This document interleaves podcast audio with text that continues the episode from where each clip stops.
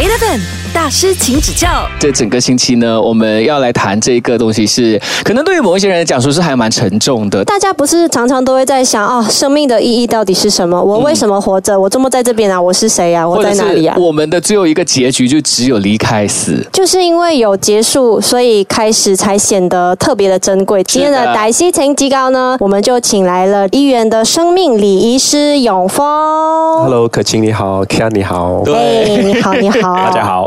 要不要先跟大家说一下礼仪师呃的这个工作范围到底是什么？其实礼仪师的工作主要就是在帮助家属呢，在他上亲的时候呢，筹办、规划、安排整个的流程。第一个就是好像我们会接到所谓的 first call，哦，那有一些人就是突然你会面对死亡嘛，所以你要在电话上开始做一些指导，然后教他怎么做。打个比方，像如果在家里去世的话，那遗体的部分该怎么怎么去处理？嗯，那如果在医院的话要怎么做？然后呢，就是在接体的部分哦，就是要去医院或者是去家里把这个遗体给接走，还包括就是做大体护理的部分，就是帮这个遗体做所谓的清洁啊、冲洗，然后化妆、换衣这些动作，就会进入很多的这些决策的部分，就是跟家属一一去探讨说，哎，丧礼里面要做什么，不要做什么，例如说要用什么宗教啦，要在那里办事啦，然后要办多少天，然后要土葬、火化，就有很多琐碎的一些决定需要家属去面对的，最后就会到达就是说出殡当天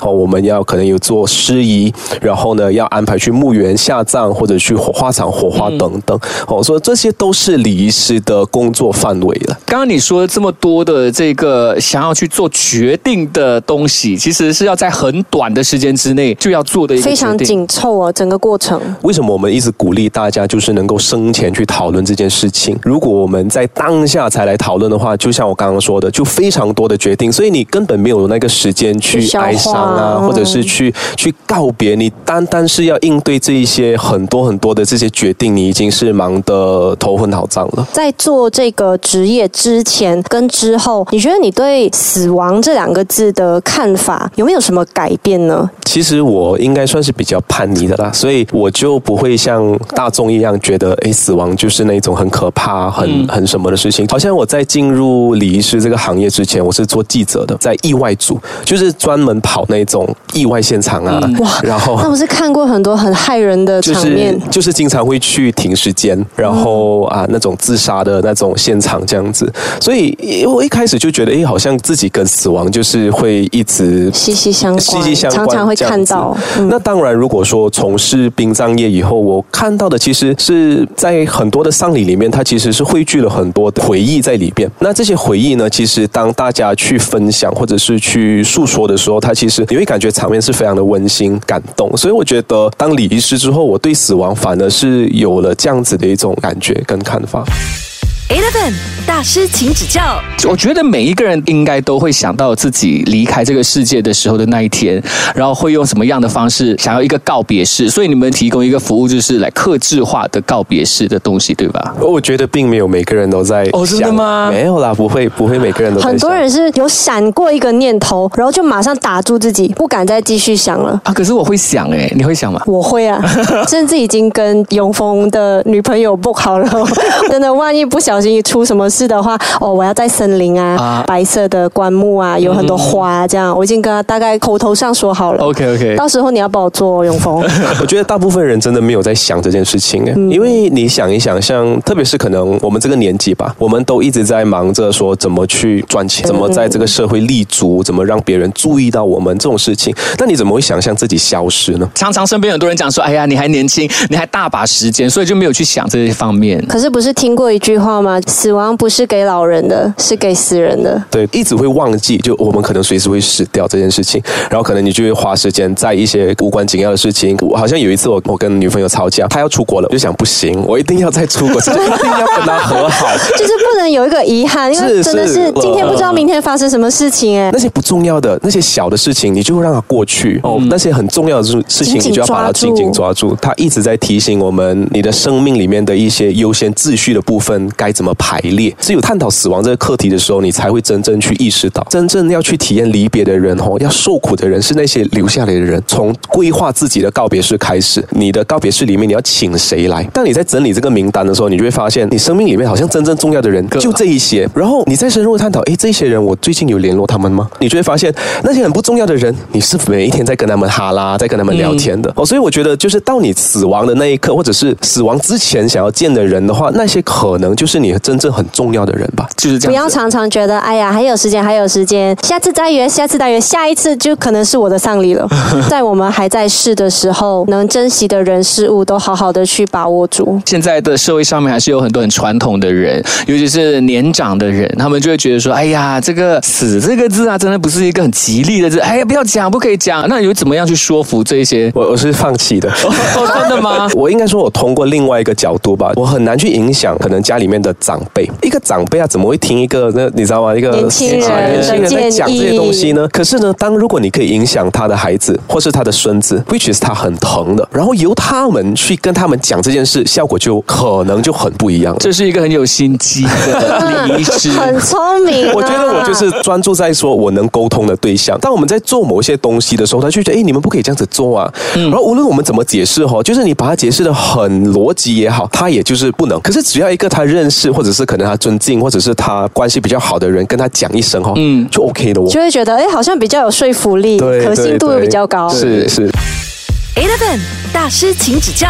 其实生命告别是这件事情，大家都会觉得是很有争议的。可能有一些人会觉得说，哎呀，反正都已经离开了，那就加减这样做一下啦，反正他都不在了，都看不到。但是有些人是可能生前就已经规划好，打算怎么怎么做，然后可能已经是跟你签好 package。我觉得可能用 wedding 的方式去讲解，可能会大家比较清楚。我们那个葬礼是还蛮有趣的一个。哇对对对这个因为对比。因为因为因为你看有一些人就是好像他要结婚嘛，他就会搞得很隆重。那有一些人就觉得，哎，我们两个人去去旅行注册、去签个名就就好。了。当然，搞得很隆重的人，他可能有两个原因。那第一个，可能他的家族本来就很大，他不只是结婚，他可能也是一个商业的一个一个聚会还是什么。但有些人就觉得，哎，我想要留下很很重要很重要的一个记忆哦，让每一个我关心的人、爱我的人可以留下很好的回忆，这样子。所以我觉得，无论哪一个形式都好哈，它都是非常的主观的。我觉得丧礼也一样哦，并不是说今天我直接去火化就代表我不孝，那或者说我今天一定要哇花整百千来办一个丧礼，烧很多很多纸才代表我很孝顺。嗯，我我觉得这当中的一个呃原因，就是为什么你要这么做是非常重要的。其实我上一代就这样子做，我就我就跟着做好了，并没有所谓的对错或者是好跟不好，只有说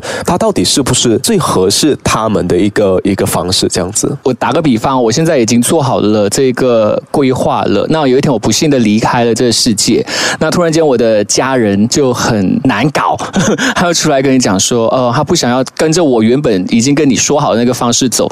那你到最后还是会跟着我的心愿去做这件事情，还是你会跟着还活着的人的那个意愿去这个真的做呢？很难、这个真的很难，因为其实到最后，好像丧礼就是做给留下来还活着的人看的，但是是否要尊重离开的人嗯嗯肯定不会尊重啊！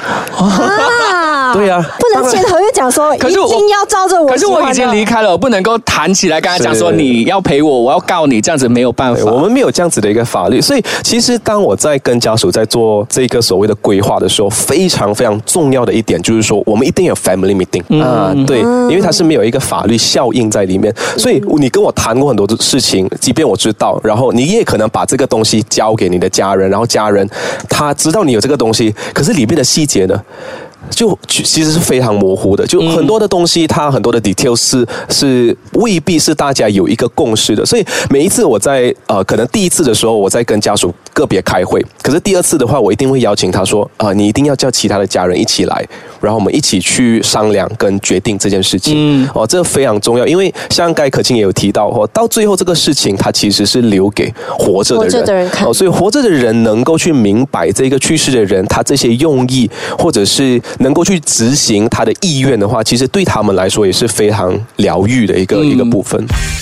Eleven 大师，请指教。是生命礼仪师的永丰，在自己的职业生涯当中，有没有一些事情或者是一些问题是常常会发生的？大家不太知道他要做什么，然后家、哦家庭成员之间出现纷争。就打个比方，哎，我是基督教，我们都是同一个父母，然后我基督教，你佛教，然后我就我说，哎，在生命的后期哦，啊、你没有什么来看妈妈，我已经带妈妈去教堂那边 convert 了的嘛哦啊然后可是你又不你又不就没有啊，妈妈一直都是在拜观音这样子的，所以我们遇过很多就是有观音有耶稣的，造成非常的不欢乐。可是大家的心里面其实都是想要说这个东西是对妈妈最好的，所以大家其实的出发点都是一样，可是就因为方法不一样而形成了一些争执，所以这非常的可惜。可是因为发生在这样子的情况的时候，你这边又需要一个答案、一个决定来让你去做接下去的事情。怎样去对，你在旁拿边这样子看捏这你们讲件事情你？心里 OS 会是讲可以不可以快一点决定？通常你会怎么样帮他们解决？你直接帮他们决定吗？还是没？有啊，我们没有办法决定，很很不幸的哈、非常现实的层面来说，就是付钱的那个咯。即便说可能照顾者并不是他，我打个比方，最常你们很也很容易可以联想到，就是在家人生命的后期哦，在我们华马来西亚华人的社会里面呢，很常扮演照顾者的人其实是女儿，嗯，嗯但是女儿往往就是在传统家庭里面，其实并没有说话权，对啊，话语权，到最后决定的是儿子，所以儿子就会用他的那个方式去决定说妈妈想要的。可是其实最明白的是女女儿儿，对，就会好常会遇到这种事情。可是我即便是非常的同情，然后我也相信女儿讲的是真的，但我还是要跟儿子。嗯嗯，所以其实你自己本身在这个行业里面也是对自自己内心里面还蛮多拉扯的。非常啊，非常的，就是有时候我就会觉得，嗯，有一些东西其实你会能能够感受到，就可能他这样子做是有他自己的一个目的哦，但是。你没办法，你还是必须去尊重哦。就是，所以我我是非常的，就是一直在提倡大家，就是在你去世以前，我们自己去讨论这件事情，而且是跟家人一起讨论。那只要他讲过的东西哈、那基本上他去世之后，没有太多人敢违背的。如果这件事情是大家都听见的话，嗯啊，你就不会太过敢说，就是哎，我决定要怎样就怎样这样子。所以要让大家知道说要提前去做这些规划，然后让大家一起去商量对。其实有的时候做这个规划不一定是真的为了自己，嗯有时候是为了你要保全整个家庭的和谐啊。你要为了真的你离开那一天的时候，大家是可以好好去怀念你，好好去悲伤，而不是在那边吵架。哎，我要这样子啊，他要这样子。嗯，虽然我们都知道说还是会有东西吵的，就呃可能没有吵的那么严重。尽可能减少这一些伤害。对 对对。Eleven 大师，请指教。